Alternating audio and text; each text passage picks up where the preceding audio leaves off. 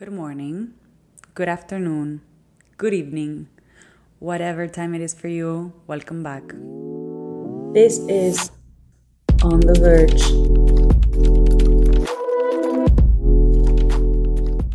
Hello, everyone. Hope you're having a wonderful week. Still working on the introductions, they're really hard to do, but we'll get better at it as we go. Probably women will listen to this more than men I don't know why I have that gut feeling. I think it would be really great for men to listen to this. They go through the same shit, they're just less open about emotions in general. This is a massive generalization about men, but it, it has been my experience that men have like have a harder time having conversations like this. But so maybe they like listen to this in secret. It'd be the kind of thing that they'd be super ashamed to admit, but that they actually do it. And I don't care if that's the case this would probably be good for you to kind of get your emotions out a bit. So if you're listening to this like low key, that's great. if you're here for the second part, post the what's happening to 20 year olds. Thank you. I'm glad you found that relatable or useful in any way. Before I have a guest, because I already filmed an episode with a guest, and I was gonna make that the second episode. But then I started thinking and I came to the conclusion that there's a very important theme that I need to clarify before I talk about anything else. And spoiler alert, next one is anxiety. But for this one, I I really wanted to talk about being an immigrant somewhere else because it's it's become such a key part of my identity that it cannot be tricking people, not giving that background. And even though, like I did mention it on the intro, I'm Argentinian, my family's there, a lot of my friends are there, and my life is now in New York. I've built my life in the US with such an important part of me being back home. And that is such a key topic. And I think a lot of people are have immigrated somewhere else. And it's a very relatable thing and even language wise like it's fucking crazy that i'm doing this in english. It's not my mother tongue. It's super hard for me to do um, but then again making it in spanish also didn't fully represent my life now. I have a lot of friends who don't speak spanish and who are a key part of my life and the people that i want to talk to and that they're going through the same thing that i am going through.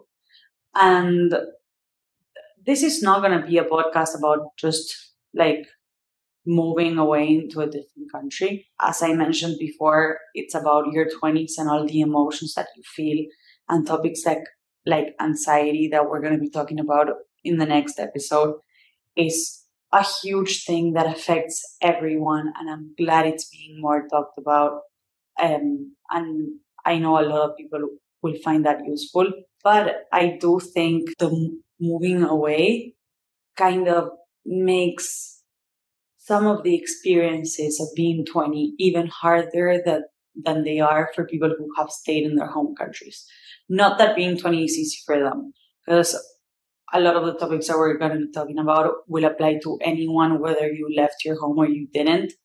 Um, but the moving away kind of makes you feel more alone and more desperate to find your path because you have left so much behind that you want to make sure that's a worth it change, a worth it sacrifice. But so, so to start, I think the first question is, why would you ever move away? And it's very interesting that it's really easy to criticize the US once you're here uh, and kind of miss all the great things about home, wherever home is for you. But like a lot of my friends will complain about the food, like, oh my God, the food is so much better than it is in the US. Obviously, there's your friends, your family, all that irreplaceable stuff that you will miss. But then again, we are all here. So the US is giving us something that makes people want to stay. Um, and it's a lot of it is opportunity. But then a huge factor is also the people you met and how those people kind of understand your ambitions and what you want to do with life and stuff like that. But before you even moved, like what what were you or what was I seeking? Why would I ever leave home when home for me was nothing but great? There's nothing that I can say my life sucked. Uh, and it did feel at some points like I needed to run away. I needed to leave that life. And now I'm thinking like, why did I need that so badly? And I think partially is because I was doing shit in some aspects. And what happens when you have a very established group and family and your life was very stable for years and years and years is that you become one person. People know who that person is. So whatever's good about you and whatever's bad about you is very present in people's minds and in your own mind. And sometimes when you try to change, that's hard because you're already the person that people think you are. And you've been classified as that, whether you're the smart one or the sporty one or the troublemaker, whatever it is, people know you as that and leaving those labels behind is very, leaving those labels behind is really, really hard. I think I wanted to leave all my labels behind. And this is not a criticism to my friends or my family or anything. I think it had more to do with me than it had to do with them that I needed a fresh start and moving away is the best way to do that. You can start over and be whoever the fuck you want to be. Whatever you don't like about yourself, you can change or you can at least try and change without anyone having preconceptions about who you are. And that's such a good thing because you'll also surround yourself by new people who will see that change in you, but instead of seeing a change, they'll just see you as that because they didn't know you before. and they're also knowing a different version because when people know a lot of your background and stuff, they, they have a more in-depth view. Whereas the people you meet now, you present whatever you want to present. And that's a double-edged sword. Um, in a way, your friends from back home and your family will understand you in a way that no one does because there's stuff that they just know that you don't have to explain to them that's impossible to replace. And that's what most people miss a lot. But I think the advantage of forming new friendships or relationships that don't have all that background on you is actually such a good thing. And it allows, it allows for so much growth. And then there's also the huge part of you're so out of your comfort zone that there's no choice but to grow the fuck up. like figure out how to live on your own and how to have the ovaries to go up to a new person, make a new friend. Uh, if you're lonely, you need to reach out to your friends. You don't have that comfort from back home that you used to have. So when you move on your own, and especially like I did when I was 18, 19, that's fucking hard and you will feel at times like you've outgrown people from back home in that aspect and i don't i don't regret it for a second i will also mention again because I, I said this in the next episode that i didn't find the adaptation to college that hard and that is generally true because it is way more sheltered than life is post college, post grad.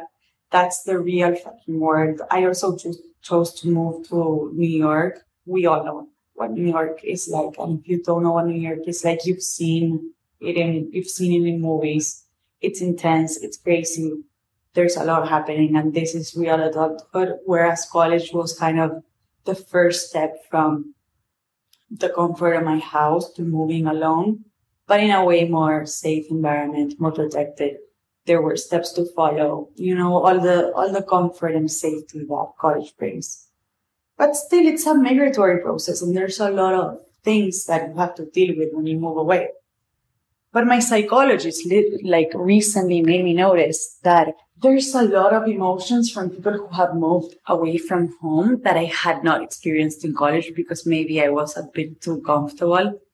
But now that I'm truly living alone and living by my own means, I'm freaking the fuck out because now I do see all those massive complications of moving so far away from where your loved ones are or your family and everything you know, your culture. And then there's the, the problems that arise from several years of being away from home. It's the fact that you don't belong here or you don't belong there. And actually, this is really suitable for people who are the kids of immigrants as well. Because I, talking to them, I notice at times they don't feel like, they don't feel fully American, that they don't feel fully like the culture of their parents. So they're this weird thing in between. I think people who have immigrated themselves after a few years, you're not like, I don't have the same life as my friends in Argentina. And I do feel, of course, fully Argentinian. But at the same time, I'm, I'm not. My experience is fully different. A lot of my adult years, if not all of them, I mean, if we're counting post 21, technically all my adult he- years have been here. So a lot of my development and the way I think and things I've been exposed to have been here more than they have been in Argentina. That comes also with the language, right? My English is shit. You can hear this, even though you can understand me. My accent is super strong. But even the, the fact that if I had done this in Spanish, I feel like a lot of the people around me wouldn't understand it. And my, my means of communication have become worse in both in both English and Spanish. And I know that sounds crazy, but my Spanish has gotten worse because there's words that I've that I forget. But my English hasn't gotten that good either because I kind of mix it up and just accent wise, I will never let go of my Argentinian accent. I never tried and I don't see a reason for trying. But so there's, and, and language is just the perfect representation of that. I'm doing this in English, for example, expressing my deepest things, right? The process of migration, what I feel in my 20s, my crisis, my failed relationships, problems with friendships, the good things of the friendships, whatever it is. Like deep, deep shit that I'm saying in English, kind of trying to be as much of myself as possible. But there's this gap between who I am in English and who I am in Spanish that I'm not able to mend.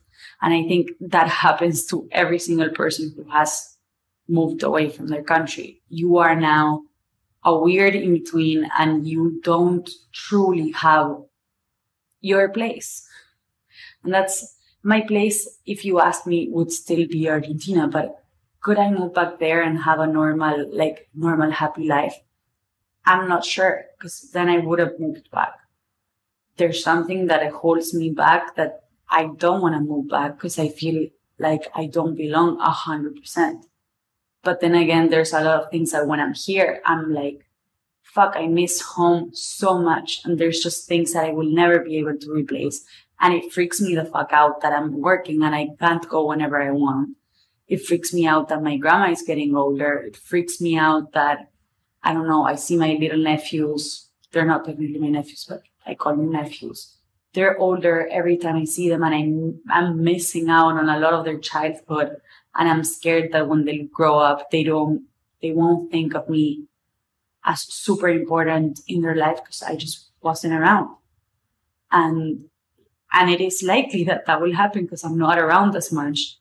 Then I don't know. I miss my dogs. I miss my siblings. One of my siblings now moved here, but my other sibling I miss my parents. I'm missing out on a lot of time with them. And it's the simple things, the dinners with your family. All that shit that you're giving up is huge.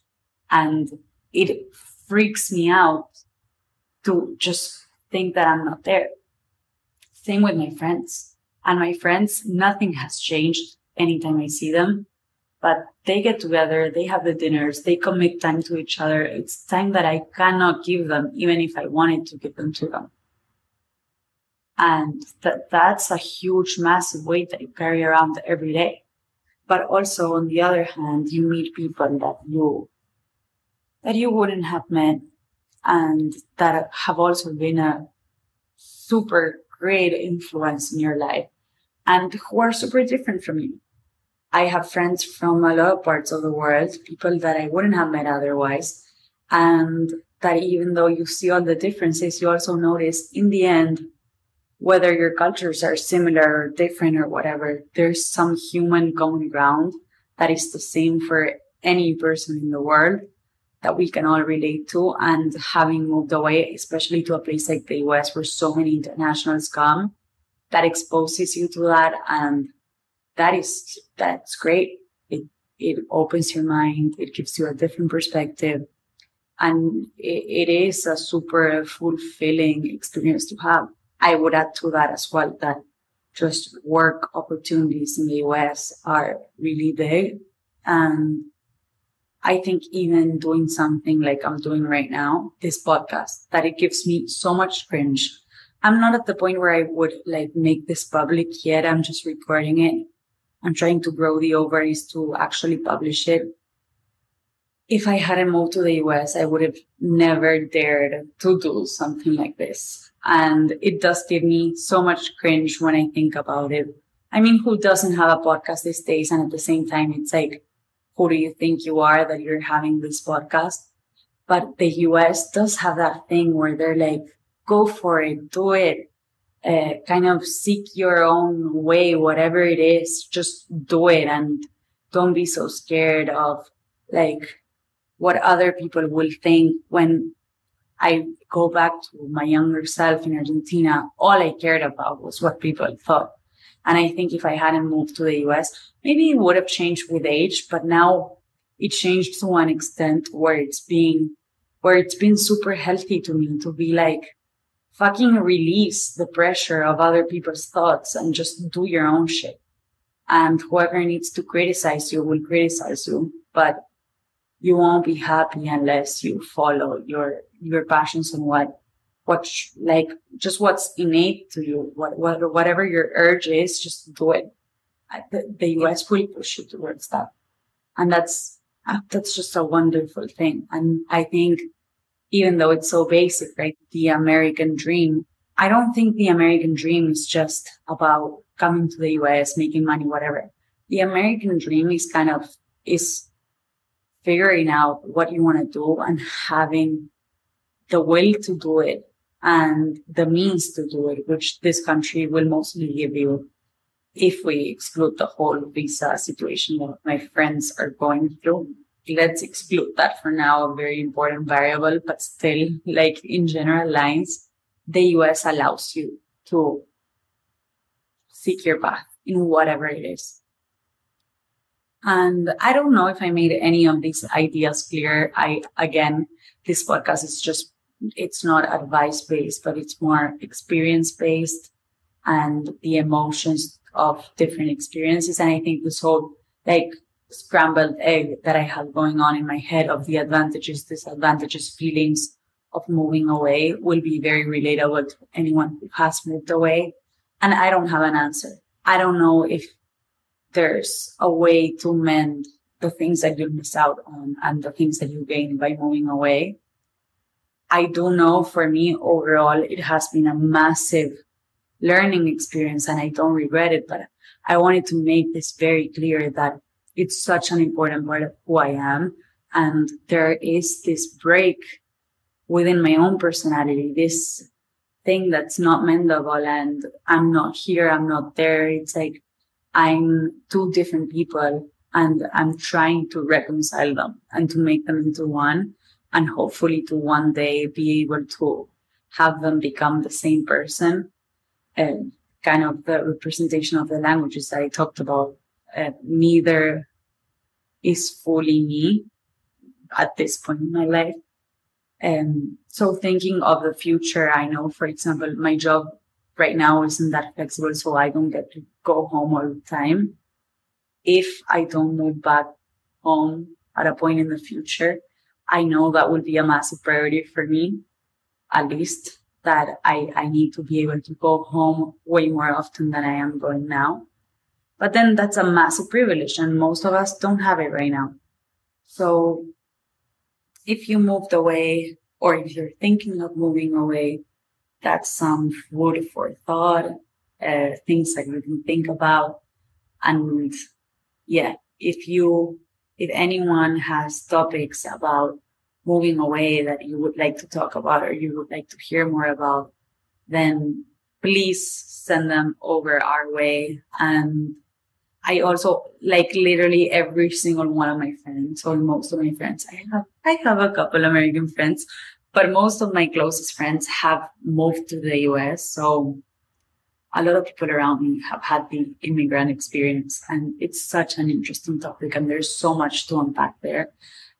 Today, actually, I had therapy and my therapist pointed out something super interesting that I will have her on at some time. She's the greatest. I, I love her but she was telling me it's super interesting that you like reached out to me. So basically, I have a friend who does therapy with my therapist and she told me about her and the fact that she lives in Spain. And I, I, was looking, I had started therapy with another therapist. It didn't work out. So I was looking for someone else. And then I asked her about my now therapist contact and I reached out to her. But before I reached out to her, I already knew that she had, she's Argentinian and she had moved to Spain. That was a key thing for me because already with that, there was so much understanding that could come from her that wouldn't come from anyone else. She had that experience of leaving home and moving away I don't think I did that consciously. I wasn't like, oh, let me pick an Argentinian person who has emigrated. But today she, she made me realize that and how important that was to me. Yeah, I guess the reason why I'm sharing with you is this is such a defining thing and a topic that I would like to come back to. And so if this is helpful or interesting to anyone and there's certain things within the whole immigration experience that you want to talk more about, send the ideas. Would love to get further and deeper into this. Um, so that's it. That's a, a short little episode. This, like, I think this length will work for some episodes. Then I'll have some where I'm talking to other people. The next one, the upcoming episode is called The Age of Anxiety. It's a longer one and this is a conversation. So yeah, it will be it will be a full range of length and topics and guess no guess. Um, and if you have any suggestions, things that you like, things that you don't like, as long as it is constructive, please send it over and we'd love to read those. Hope you have an amazing week, weekend. I don't know what day I'm going to publish this, probably Thursdays. So if that's the case, have an amazing weekend and see you next week. Bye bye.